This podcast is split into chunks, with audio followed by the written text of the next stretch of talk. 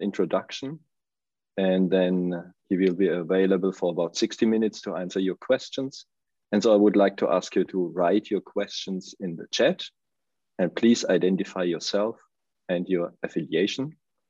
And now I hand over to Professor Greinacher. Yeah, ladies and gentlemen, good evening and uh, thank you very much for being again very patient during this week um, that I did not respond to all of your many requests. Um, and as during the last weeks, we tried to uh, have time now on Friday afternoon to answer your questions, to be available for your questions. And uh, I only have to say that the press interest is so enormous uh, that I could give about 20 to 30 interviews per day. And everyone requires only 10 minutes, but 20 times 10 minutes is quite a lot of time during a day. And therefore, I ask for your understanding that we did choose this solution. Uh, during the last week, the laboratory did work a lot during the last two weeks. And I first hoped uh, to be able to present you really brand new data, but I have to say it's not, I'll say prime time now. Uh, as usual in the laboratory, sometimes uh, things have to be double and triple controlled to be really sure uh, that it is the right evidence and not just the chance finding. And we hope that we can probably be a little bit more, um, let's say, uh, innovative during the next week uh, with, with some new findings. Uh, what this week happened is primarily uh, that more and more patients are referred to our laboratory for the diagnosis or patient blood is referred for the diagnosis. And what we introduced two weeks ago as a diagnostic test seems to hold its promise. It is a diagnostic test. It is a specific diagnostic test. We now get many samples into the laboratory from patients who developed all sorts of thrombotic complications during the, let's say, second and third week after vaccination. And many of them are negative in the test, but if one goes more into the details of the clinical presentation, it is also rather clear that this is most likely a coincidental thrombosis. And this is probably an important message uh, for the press conference today with the enormous alertness in the public and by physicians and the many people being vaccinated it's a huge number of individuals who are you know, thought to have vaccine complication, but who probably have nothing else but the bad luck to develop a normal thrombosis in close time relationship to the vaccination to the vaccination. It might be that vaccination itself as a pro-inflammatory stimulus might increase a little bit the risk for thrombosis, but this has nothing to do with those severe thrombotic complications we call VITT. Another theme which is uh, evolving in the public and where I think you will have an important role is that there are many people who either have a certain type of autoimmune disease or who had had a thrombotic complication in the past or who have one some of these inherited thrombophilias mild uh, tendency to develop thrombosis. And uh, these patients um, seek for advice whether this acquired or inborn um, change in their thrombotic system uh, or coagulation system is a major risk factor for what we now call VITT, vaccine-induced immune thrombotic thrombocytopenia. And to the best of my judgment in the moment, these mild thrombotic risk factors are not a major risk factor for developing these major complications and these major thrombosis. The third um, interesting development during the last week uh, was that we have submitted for publication a test uh, which can be run uh, in a flow cytometer, uh, which seems to have the same specificity as our um, newly developed wash platelet functional test. And this test should be available and from the technical requirements here, uh, this test can be established in many laboratories throughout the world, which will make the diagnosis for many hospitals and many colleagues much easier. Um, and we hope that we can put the method on the preprint server early next week. Now, these are probably the main uh, developments I can currently refer to. And now I would you use the time to answer your question. So the first two questions uh, in the chat are from Marianne Guenot from Insider News. So please ask your questions. Hi, thanks very much for taking my question. Um, I think I'm trying to really get a sense of how momentous these low platelets are in the CVST plus low platelets presentation. Um, what I was looking at uh, is that it seems like it's similar to a condition that's linked to heparin. Um, but my understanding is that this might be the first time that um, we've seen CVST plus low platelets without heparin uh, injected first. And also I would like to ask you whether you could talk about the clinical management of uh, the VITT mm -hmm. and whether it is as easy to manage as any of their other uh, blood clots, or whether it's a little bit more complicated and requires more expertise. And I think on behalf of everyone, if you could just explain in very simple terms how the anti-PF4 antibodies work and how all of this works together, that would be fantastic because I've been racking my brain all morning. yeah, no, uh, fully understand, and it required me 30 years uh, to to try to understand it, and we probably haven't understood everything in it. But uh, to your first question, cerebral vein thrombosis um, is usually the domain of the neurologists. And so what I've learned during the last weeks from neurologists is that cerebral vein thrombosis is not very frequently associated uh, with a low platelet count. So the coincidence of both is the exception, it's not the rule. Um, all, all thrombotic complications can be triggered uh, by pro-inflammatory or pro-thrombotic underlying diseases. And some of these pro-thrombotic diseases also cause a decrease in platelet count, um, you should, in very simple words, uh, platelets are very sensitive. And if something goes wrong in the body, they often react. So if you go through a normal intensive care unit, uh, the about half of these patients develop during the course of intensive care unit treatment thrombocytopenia. Um, it's just a marker for something is going wrong here. But the uh, coincidence of that cerebral vein thrombosis and thrombocytopenia occur at the same time in an otherwise healthy young individual. This is very unusual and very atypical. And this was the sign uh, and the signal which did raise all this suspicion and drove alertness of physicians to the problem and then going deeper into this and starting to see a pattern there. Your second question was, are these thrombotic complications easy to treat? No, they are not easy to treat. Uh, any cerebral vein thrombosis is difficult to treat for two reasons. The cerebral veins drain the blood from the brain. And um, when this drainage is blocked by a thrombus, still blood flows through the arteries into the brain. And if blood flows into the brain, but it can't drain off the drain, off the brain, uh, then there's increased pressure.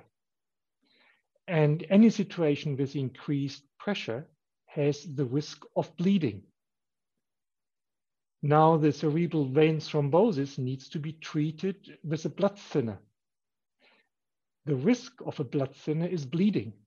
And if you then have together the risk of the blood thinner which is bleeding, plus the increased pressure, and the natural history of cerebral vein thrombosis is that often this thrombosis is associated with a little bit of bleeding because the high pressure on in, in, in the vessels creates some minor bleeding. And if this is combined with a blood thinner, then bleeding can be more can become more severe.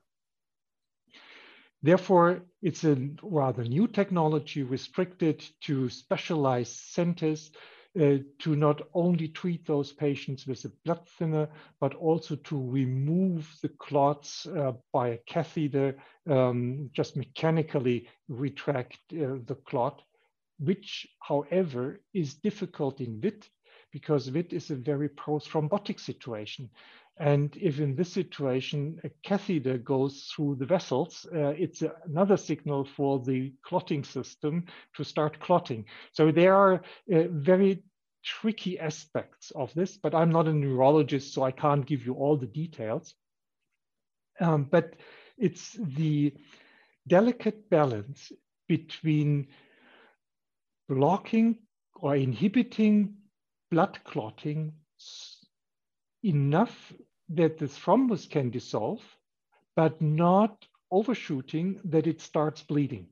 And, and this is one of the very difficult situations in medicine, also for hemato hematologists or uh, clotting experts to find the right balance there.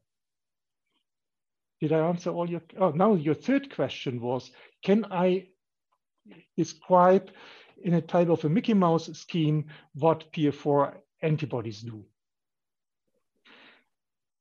Platelet factor 4 is a chemokine. And this chemokine uh, loves negative charged molecules and they form complexes. And then these PF4 antibodies bind to these complexes and forming an immune complex. And this immune complex has at its end FC parts of antibodies.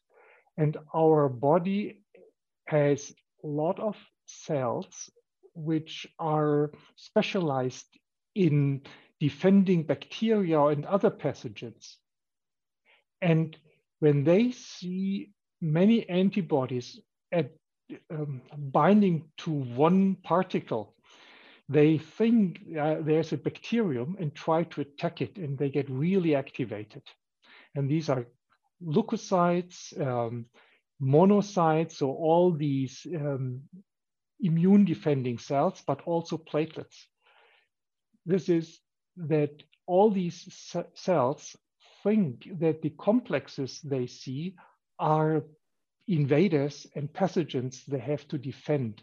And the whole thing of heparin-induced thrombocytopenia and also of VITT, in my opinion, and that's my current way of thinking, is it is a misdirected, very old mechanism to defend pathogens.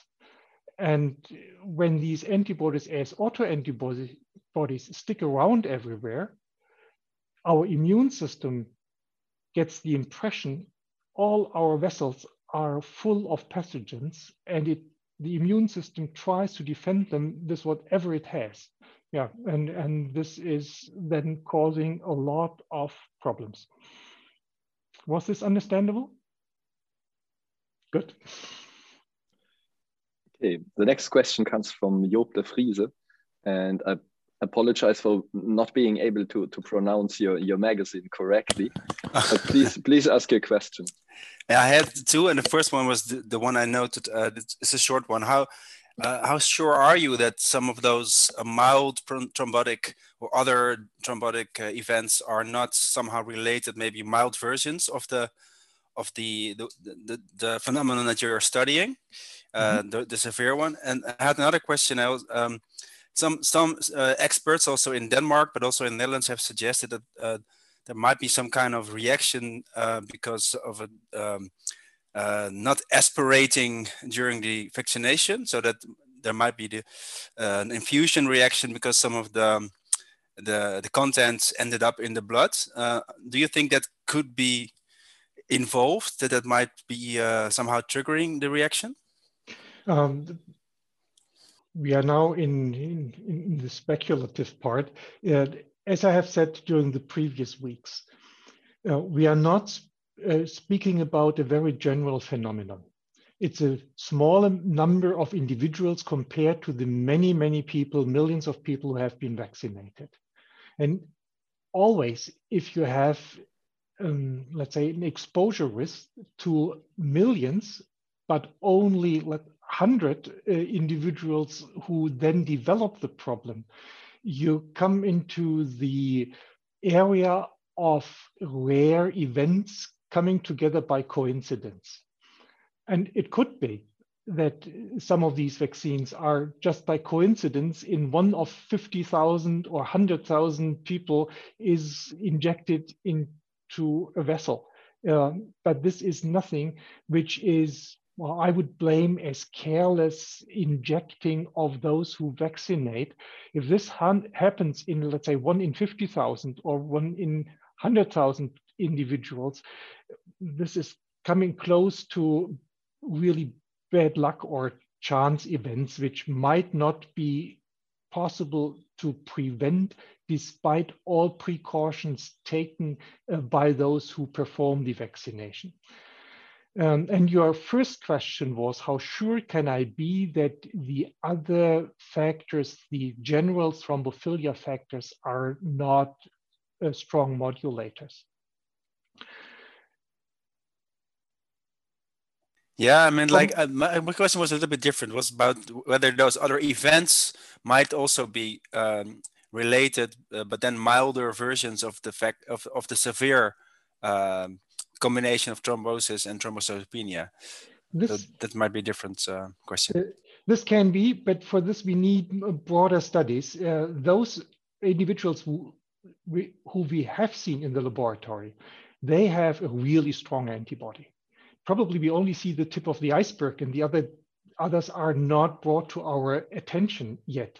Um, but we also see this in HIT. Um, usually when it happens, it happens rather strongly. Um, what can be a modulator is how strong the thrombotic complication is. But once these antibodies are formed, they are usually so strong uh, that uh, the patient becomes symptomatic.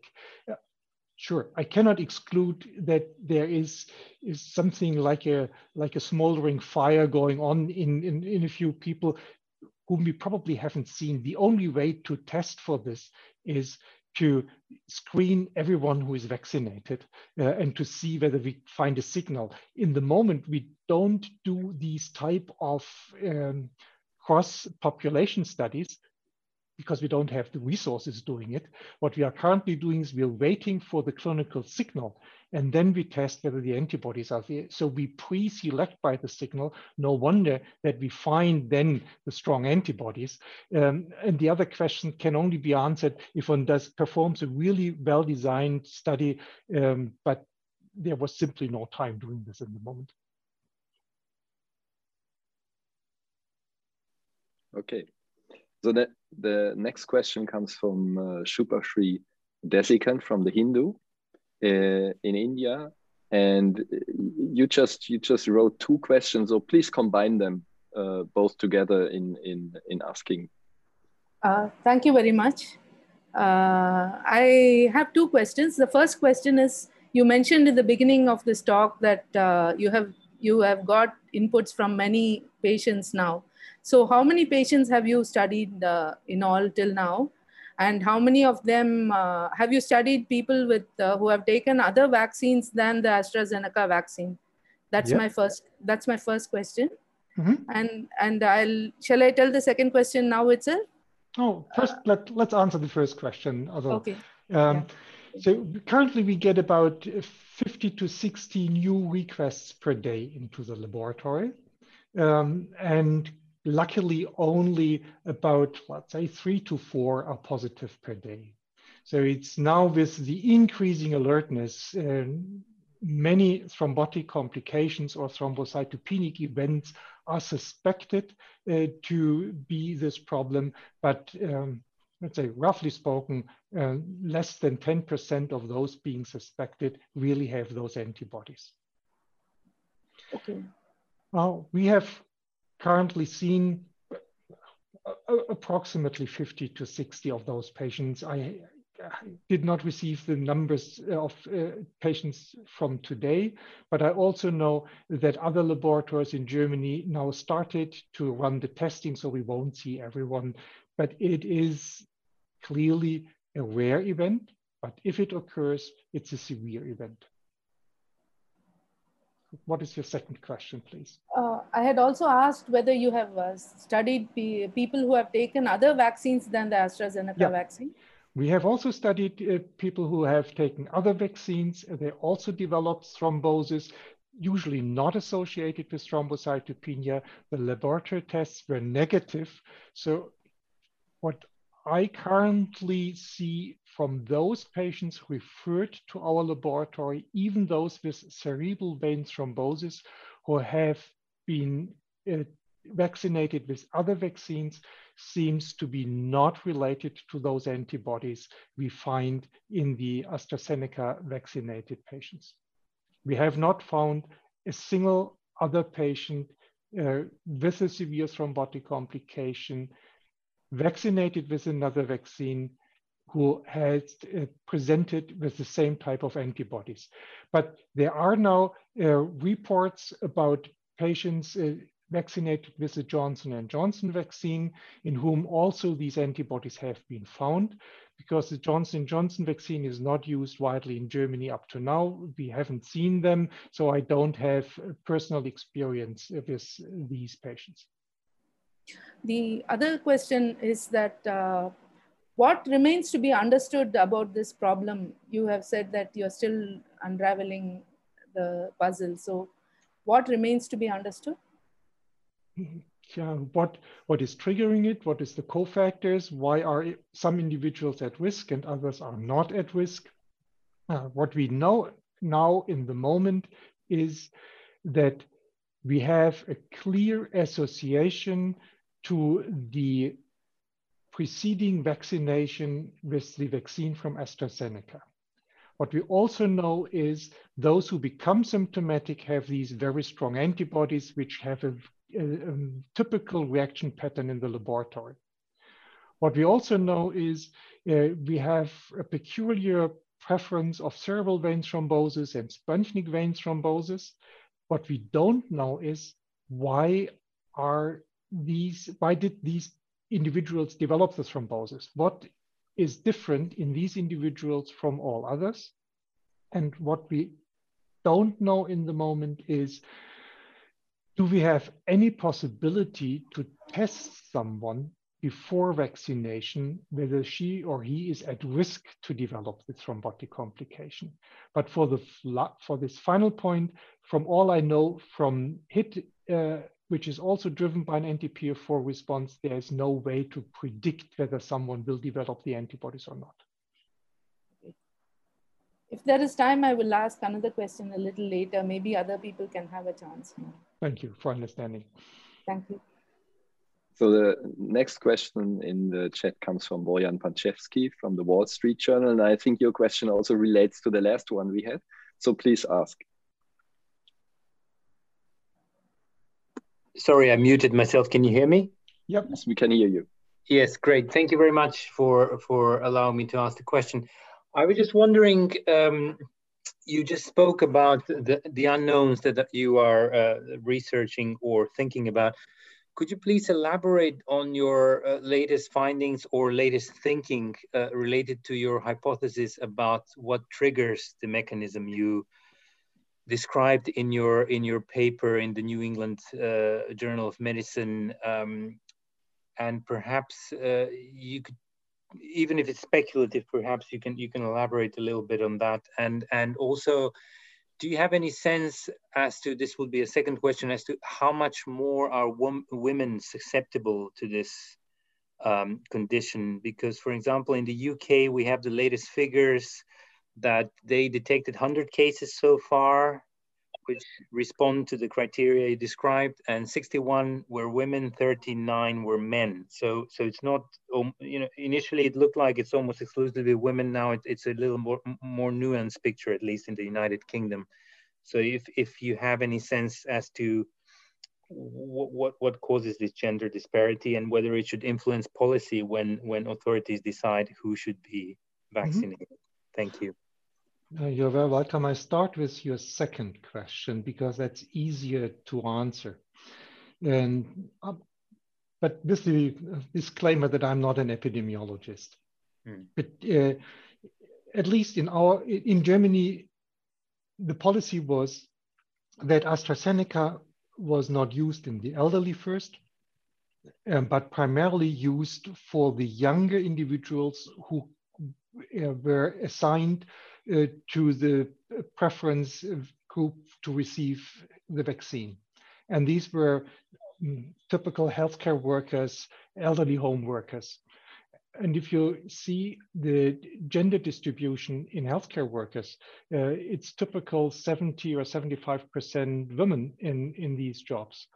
And a large proportion of these uh, female predominance in the problem is most likely just driven by the fact that the population vaccinated was primarily women and female.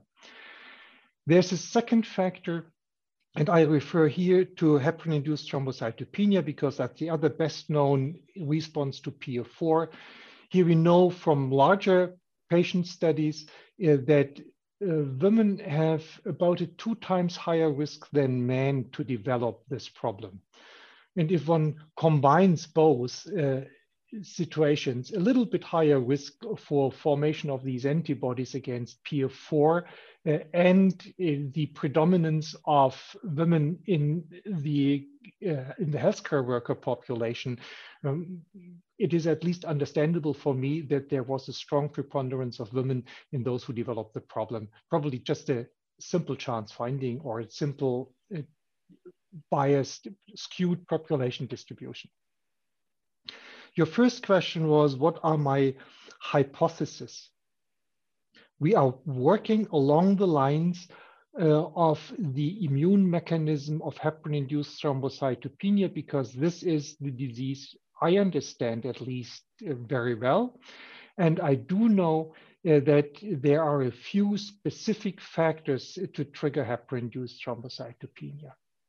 And uh, the most interesting study, in my opinion, is a prospective randomized trial we have performed in the Greifswald Hospital about 10 years ago. Uh, the first author, his name is Lubenow, L-U-B-E-N-O-W, and me as the one of the co-authors. And there we assessed the PF4 response during treatment with, platelet, with heparin. And we used the same hospital ward, the same surgeon, all patients received the same heparin. Um, the only difference was that some patients had minor surgery um, in trauma surgery and others had major surgery and major surgery uh, defined as surgery of the uh, big bones, of the leg bones, uh, of the pelvic or the spine. And the major difference or the major driver for the immune response was increased major surgery. So despite having everything else the same as far as one can do this in a randomized trial, uh, the difference in antibody response was clearly related to the amount of trauma uh, set. And uh, if one is looking at vaccination reactions, um, the vaccination with the AstraZeneca vaccine is a bit unpleasant. Uh, many uh, who get vaccinated complain uh, for the next day of uh, symptoms, uh, which they usually do not have with other vaccinations. I don't speak of the other uh, COVID vaccines, but well, influenza vaccination or whatever. So it might be that uh, certain inflammatory signals uh, are needed to uh, drive the immune system for becoming misdirected. But this, as I said, is speculation and extremely difficult to test in the laboratory um, because we can't trigger inflammation in the laboratory so easily. Um, yeah, and another hypothesis could be that uh, there are um, negatively charged sub substances in the, these patients or in the blood of these patients, which may facilitate uh, these platelet factor 4 molecule uh, to cluster somewhat. And we have written this in the New England Journal paper in the discussion that we do know uh, that DNA uh, is clustering PF4. And so we are now looking whether these individuals may have a condition which results in a higher level of free DNA. And each time our cells degrade in the body, some DNA is released. But that's again one of these rare cofactors. Uh, but if we are now in the situation that only a very small minority of those being vaccinated develop the problem. So we also have to, real, to look for really rare cofactors which could trigger the whole thing. And, and just if, if I may, just to follow up, um, wouldn't it bind to mRNA as well, or is there a huge difference in, in the in the amount of DNA that comes with AstraZeneca and the amount of mRNA that comes, say, with uh, with the Pfizer BioNTech vaccine?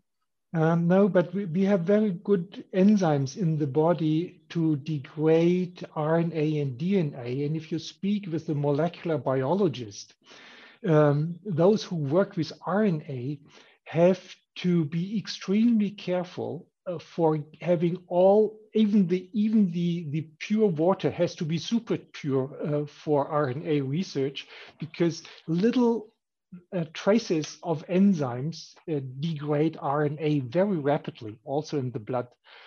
Um, DNA is a bit more stable. This might be a difference uh, between RNA and DNA, but to get large amounts of RNA in the human blood is rather rare due to the very active uh, enzymes which uh, immediately chop the RNA into small pieces uh, when it occurs in the blood.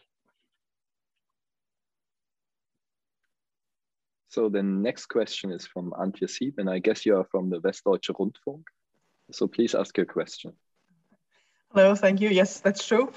Um, I wanted to ask, uh, because it came up in the investigation of the Janssen vaccine, um, that they obviously had the opportunity to check in one of the patients if he had the antibodies already before vaccination and he didn't.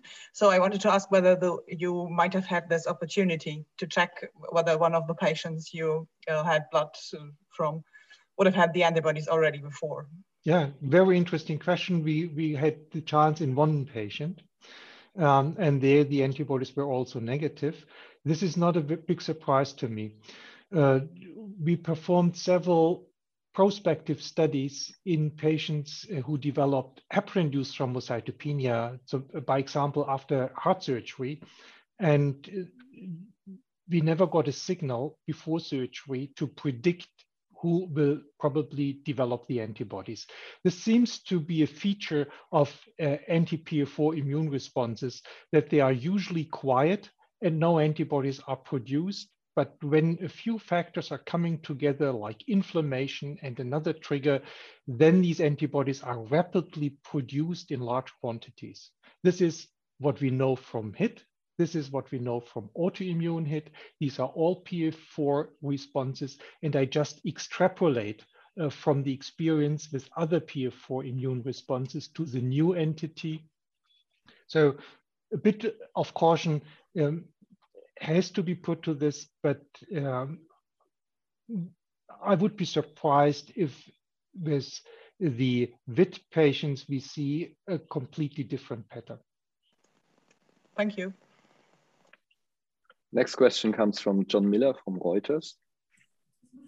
Thank you very much. Um, so we're seeing different uh, sort of uh, advice from, from the US. They're advising against using heparin to treat patients who are diagnosed with this after vaccination. The EU said today that treatment with heparin should be excluded, at least until a diagnosis of HIT has been excluded. C can you give a little insight on, on what you think is the appropriate treatment and how professionals out in the field who see this should, should make decisions? What do you recommend? And, and perhaps thirdly, do you know of any instances in the specimens that you've examined where the patients uh, received heparin and that led to a worse outcome? Um, yeah. So I know instances where patients received heparin and this led to a worse outcome. But I know also at least as many patients, many more patients who did not receive heparin and they also had a worse outcome. It's the the underlying problem, the uh, cerebral vein thrombosis with all the issues we discussed before, which in itself are at risk for an adverse outcome. Um, and to be a bit more specific, I have not seen a patient who, develop, who has received heparin and where we got the clinical picture that the heparin just caused the situation to deteriorate. The second is um, how should, in, how should uh, physicians uh, recognize and treat those patients? We have these uh, anti-PF4 heparin antibody tests, which luckily uh, just cross-react with these antibodies, so they can use as a screening test, but very important, not all of the tests on the market are really sensitive for these antibodies. There are test differences. I don't want to go into the details, but the specialists in the medical community should know about this. Not each test we, which is marketed under the label uh, HIT test or PF4 heparin test is really appropriate to detect these antibodies. That's probably very important for physicians who diagnose these patients. Second or third, uh, when a patient comes to the emergency room uh, and complains about severe headache or uh, other uh, complaints suspicious, for thrombotic complications, the first measure should be to uh, measure the platelet count, to order a test indicating increased clotting, which is the D dimer test, a capital D hyphen dimer. Uh, which is a widely used test also to detect patients who have other types of thrombosis. And if the platelet count is normal and the D-dimer test is normal, um, the thrombosis is probably caused by another reason. But if the platelet count is decreased and the D-dimer test is high, um, and then a PF4 heparin HIT antibody test is ordered, and it is also strongly positive, the likelihood that this is the VITT problem is very high if the patient had been vaccinated within the last, let's say, 5 to 14 days. Treatment uh, is uh, clearly an anticoagulant if a thrombosis is there. And um, before treatment, diagnosis is well is important. Uh, cerebral vein thrombosis is difficult to diagnose. And that's the domain of the uh, radiologists and the neurologists. But diagnosis of uh, cerebral vein thrombosis is not easy and often requires uh, at least uh, NMR or CT scan. And what we also know is that the platelet FC receptor is involved in the disease pathogenesis. And high dose intravenous immunoglobulins can block the receptor uh, so uh, that it is becoming nearly standard treatment to treat those patients then with um, high dose immunoglobulins. And the standard dose recommended currently is one gram per kg body weight per day at two consecutive days.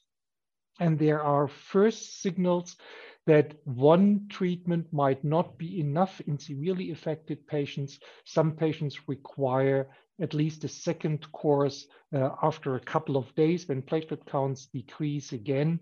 Um, but this is now really anecdotal um, and we don't have enough experience to have uh, to draw general conclusion and definitely not enough evidence uh, to make it um, a solid treatment recommendation.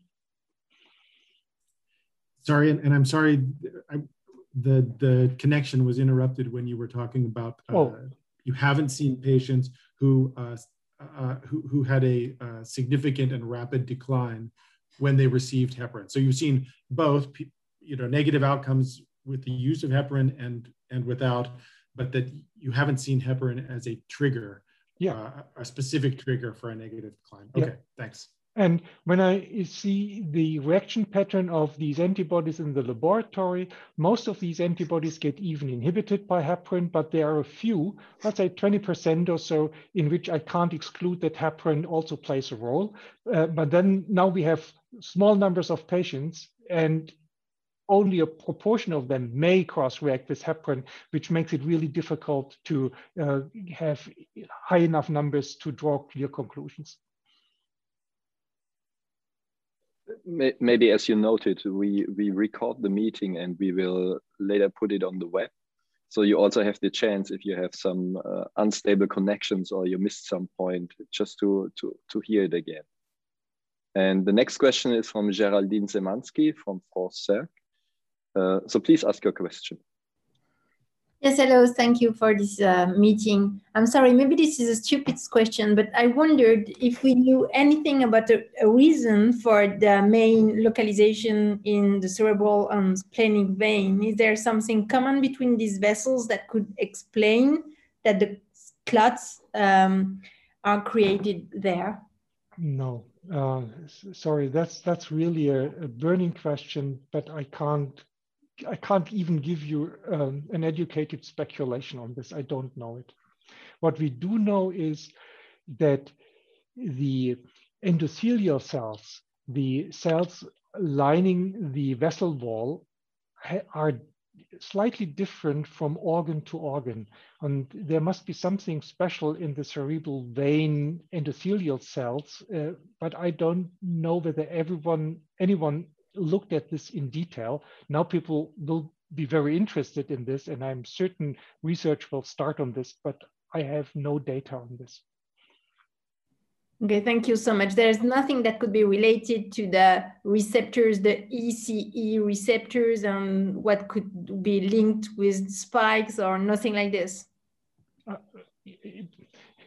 as I said before, we don't know it. Okay. Therefore, I can't say it can't be the one or it can't be the other. I, I don't know it. And one has to now uh, look at all these different receptors, but there are many receptors on these endothelial cells which could be involved. And until then, it's pure speculation. Thank you very much. So the next question comes from uh, Diana Moll from Deutsche Apothekerzeit. Please. Thank you. Um, I have two questions, and I was wondering what we know about the risk of CVT in COVID 19 patients and whether this knowledge might be um, the key to understand the mechanism of CVT after vaccination. And my second question would be How sure can we be that CVT only appears after the first dose of AstraZeneca, or in other words, how great is the risk that this reaction could still appear after the second dose in older people? Mm-hmm. Uh, to your first question, uh, there's now data coming out that also COVID 19 patients have an increased risk for uh, CVT, but COVID 19 patients are really sick and they are very prothrombotic, and uh, they have also many more thrombosis in other organs than uh, usually uh, expected. That's a typical feature of COVID-19 uh, that the vascular wall is altered and that uh, patients develop thrombosis. Um, my personal opinion is there's no direct link between vaccination and uh, the uh, increased risk of thrombosis in COVID-19 patients. As you probably know, we have performed a large study, which is currently under review, uh, where we specifically addressed the question whether those antibodies causing VITT are the same antibodies as found in COVID-19 patients with thrombosis. And in, in this study, we found no association. Uh, but both VITT is very prothrombotic, but COVID-19 is also very prothrombotic. And therefore, it is understandable that two different prothrombotic disorders produce thrombosis, uh, but they might have very different mechanisms. Okay, thank you. Uh, and my second question was um, the risk um, of older people to still uh, evolve CVT after the second dose? Uh, no idea. I don't I simply don't know it, and we do not have much experience, if any, in Germany with the second dose of the AstraZeneca vaccine, because the vaccine has been uh, only started in the younger population, and the younger population now does not receive the vaccine anymore. They receive for the second vaccination another vaccine, and the all elderly population just started with the first dose. So I have uh, no data on this, so, at least um, from Germany. Yeah, do, do you maybe have a personal opinion whether this, well, might be a big risk for the older people that we don't know this? Should, shouldn't we be vaccinated with AstraZeneca? For the second dose? My, my personal opinion is that the risk overall is rather low. And if I may speculate based on the experience in heparin-induced thrombocytopenia, uh, it, there it is that each time a new exposure to heparin is given, the, uh, the chances, the, the dice are rolled again.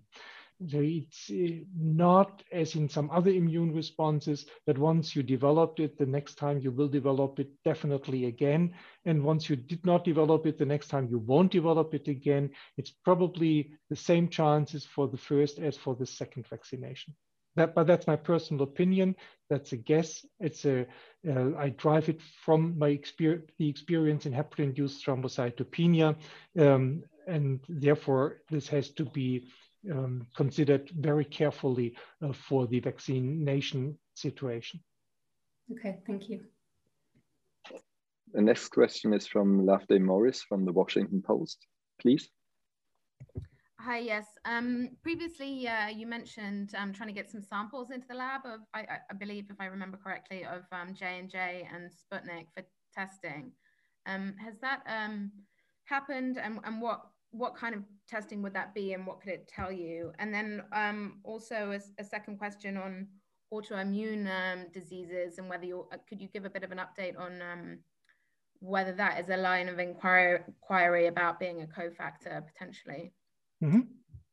Yeah, we have requested at least from the uh, from Johnson the vaccine. We didn't receive it from them yet. I hope they will provide it uh, us with the vaccine because it's not available, at least in our region. I can't take the leftovers uh, from the vaccination centers. A big problem with laboratory studies with these vaccines is that it is uh, outright unethical to use vaccine meant for vaccination of individuals for laboratory studies because this takes away the chances of five individuals who could be vaccinated from one bottle. So we depend on uh, the little leftovers which remain in these flasks uh, to use them in the uh, in the laboratory testing um, and it's before misunderstandings occur it's not that vaccine is anyhow thrown away or wasted,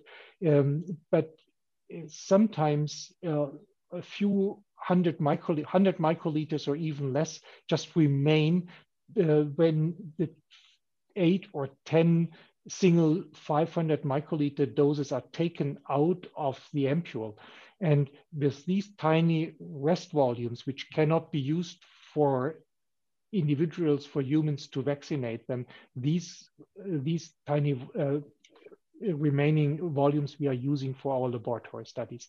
And uh, the other, the only other way to get uh, a vaccine which is ethically acceptable is any outdated vaccine which remains with the manufacturer, which is not in the public market.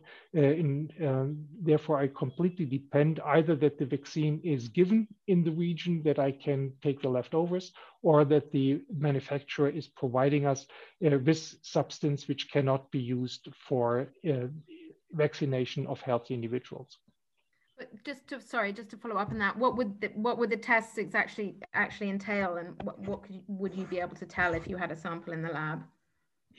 Uh, we could, in example, look for the composition, what is in the vaccine, uh, how does these uh, different um, factors which are in the vaccine um, interact with platelets, how do they interact with the protein platelet factor 4, uh, is there anything, uh, any antibodies of uh, in these patients with VITT, which also uh, bind to any of the factors in the other vaccines, um, or uh, when we get patient samples into the laboratory from individuals who have developed a thrombosis receiving one of the other vaccines, do they probably have an antibody which is interfering with a substance in those other vaccines, uh, which we don't know in the moment? So probably starting the same procedure we have started uh, when the first cases of AstraZeneca uh, thrombosis occurred in the laboratory.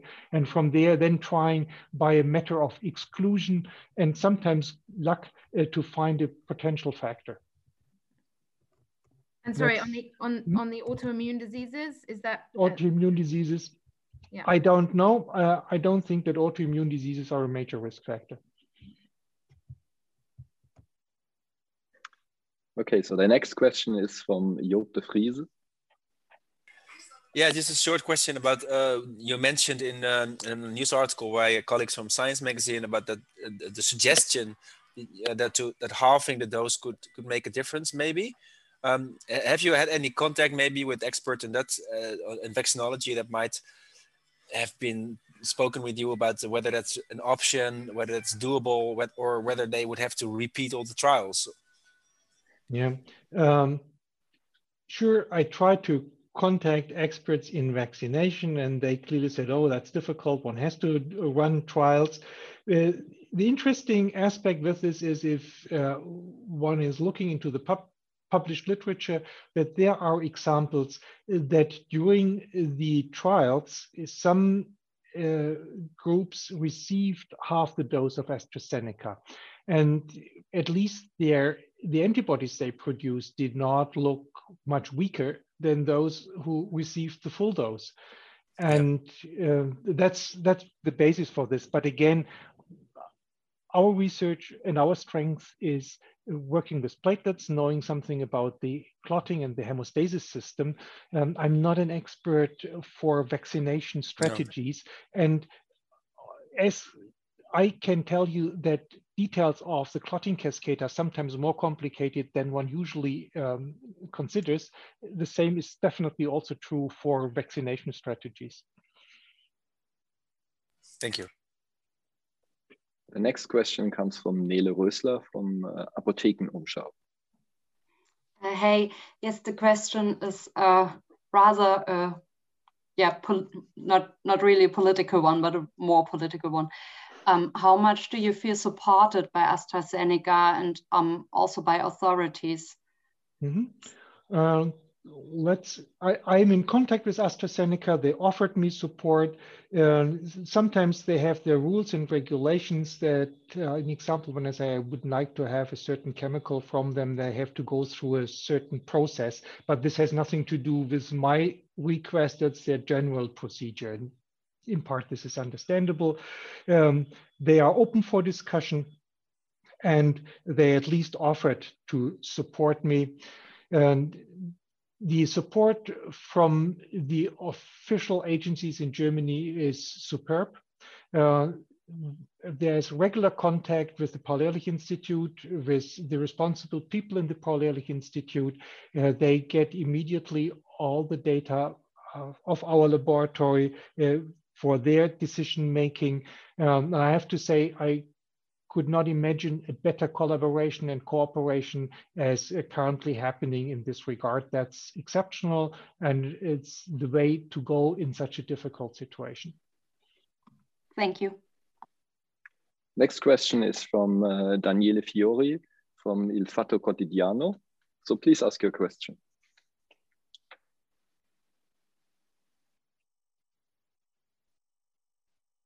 Daniele Fiori? Are you still here? Her mic doesn't work. Ah, that's a pity. But maybe maybe uh, just uh, Professor Greinacher can answer that from the from the chat. Um, could you? Yeah. So she she she's asking. Uh, uh, I I didn't read that with the microphone. I'm sorry. Uh, so an Italian immunologist, Mauro Minelli, proposed to use half dose of vaccine to avoid thrombosis risk. Could this be a way to continue vaccinating with AstraZeneca? Mm. As I said before, um, it's a proposal, but now those who are experts in vaccination strategies have to think about this uh, proposal, have to challenge it. Um, probably it helps to reduce the adverse reactions at the beginning of vaccination. And as I have said before, that uh, the immune response to PF4 usually requires a co-trigger uh, this might be also a strategy to reduce the risk for VITT. This is in speculation, um, but uh, at least it's an educated guess. But whether half the dose is still sufficient to achieve uh, sufficient antibody production and immunity uh, has to be answered by others. Okay, and it's a it's a pleasure to take the next question from Stephanie Ball from Mannheimer Morgen which is the newspaper of my place of birth. So please go ahead. yeah, happy to hear. Thank you very much. Um, uh, my question is, is uh, uh, CVST a problem only of the vector vaccines?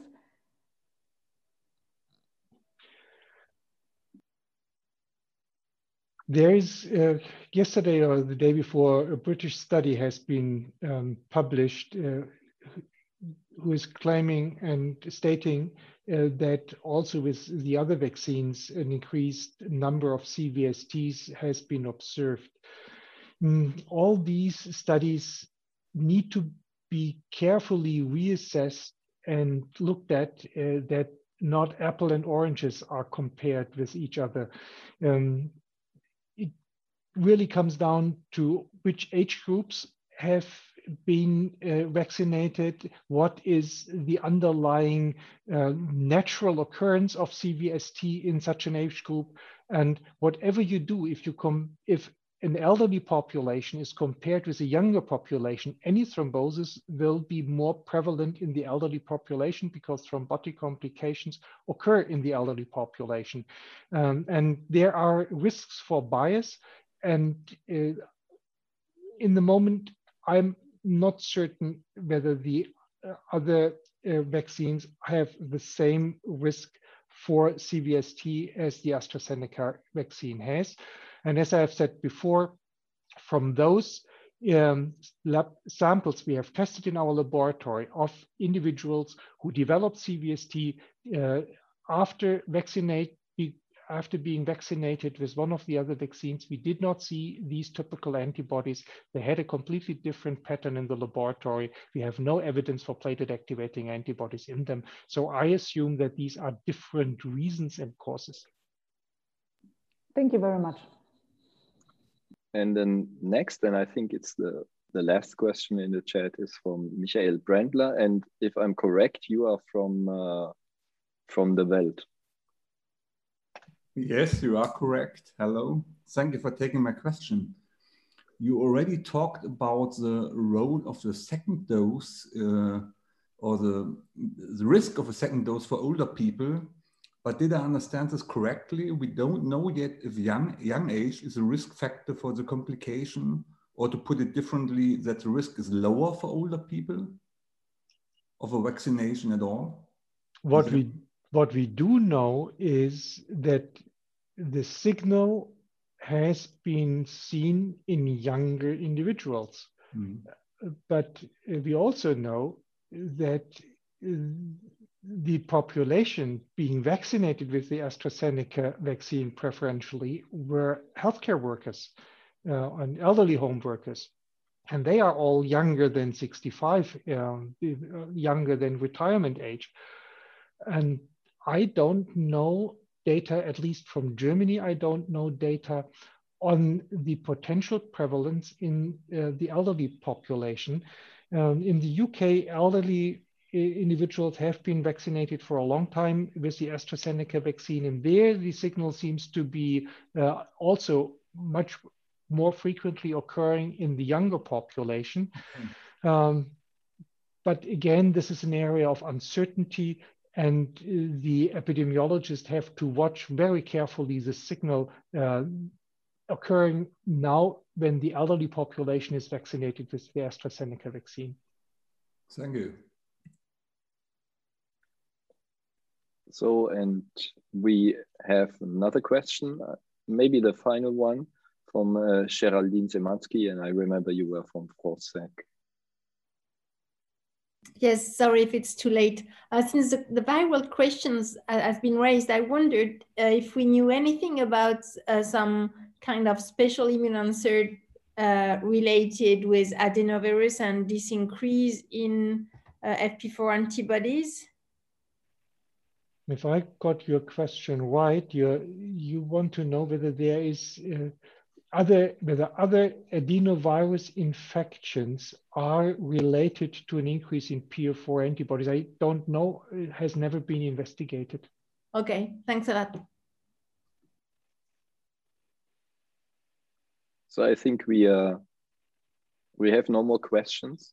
So we are reaching the end. Uh, I thank you very much for your interest. And there's one final question. There's one final question from Marianne Guénot. Please go ahead. We have time for one question. You're very, very kind with your time. I really appreciate it. Um, it's a very naive question, so I, this is why I kept it to the end. Um, is, is it is it that the the low platelets that are associated with the CVST is that really what the safety signal was about then? Was that why the EMA and the US started really getting very worried about these safety signals associated with the vaccine um, that they might not have been so worried with just CVST, which is pretty prevalent in the in the population, as you said. Well, as, as I understand. Right. The low the low platelet count was a signal, and uh, then rather right from the beginning, at least uh, the German authorities contacted me because they did know that I'm working on weird thrombotic complications associated with low platelets. And there, the idea came up that this has a lot of similarities uh, with the disease heparin-induced thrombocytopenia, and uh, we are now following exactly this pathway of the pathogenesis of heparin-induced thrombocytopenia and try to uh, test one parameter after the other, um, whether we find similar aspects, similar characteristics in the VITT patients. And yep, uh, as you said, the combination of CVST with a low platelet count uh, and strongly activated uh, clotting system, this was the warning signal and the yeah, alertness uh, signal, which then triggered uh, the next activities. That's a very, very useful answer. Thank you so much for your time. You've been very, very kind with your knowledge. Yes, thank you very much for your interest, um, everybody. I I know that that the Professor Greinacher's lab is very, very busy on working on, on, on resolving just many questions that are still around. And maybe I'm almost sure that we could or would meet next week. And uh, but the final remarks are for Professor Greinacher. Yeah, the, the final remarks are probably a compliment to you for having very clear question, not being speculative. Um, and I thank you for your understanding that during a really busy week, I could not be available for some of your really burning questions. Um, and if it is acceptable for you that we have this form of press conference where we summarize in one hour you know, all these different findings and answer your questions. It's probably it saves a lot of time for you and also a lot of time for me and then all of us can be a bit more efficient. And if you need more information or if i'm too complicated uh, in the way i describe and explain the background please let me know. Then i try to find uh, a more appropriate uh, wording and language So goodbye. Wish you a pleasant weekend and stay healthy.